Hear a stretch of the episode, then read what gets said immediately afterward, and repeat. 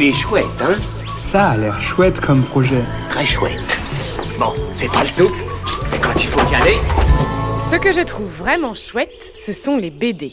Ce que je trouve encore plus chouette, en tant que fan d'Harry Potter, dédicace à Hermione si tu m'écoutes, c'est quand elles nous font voyager dans un univers fantastique. Aujourd'hui, laissez-moi vous présenter le gagnant du dernier Pitch Pitch du LUL, ce challenge qui permet aux porteurs et porteuses de projets de pitcher devant le grand public, à retrouver sur pitch.lul.com. Il s'agit de Benoît et son projet Le Pas du Sphinx, un livre relié au format 24-28 avec 150 pages à l'aspect parchemin. Si vous aimez les aventures épiques dans de grandioses paysages, les temples obscurs où résonnent d'antiques chants oubliés, alors vous aurez le coup de cœur pour ce livre. Nous, on l'a eu pour l'auteur, Benoît, autodidacte, et très ému de remporter le prix du public le 27 mars dernier. Pour tout savoir sur ce projet et recevoir le livre, rendez-vous sur la campagne Ulule Le Pas du Sphinx avant le 17 mai. Il est chouette, hein? Il est très chouette ce projet, oui.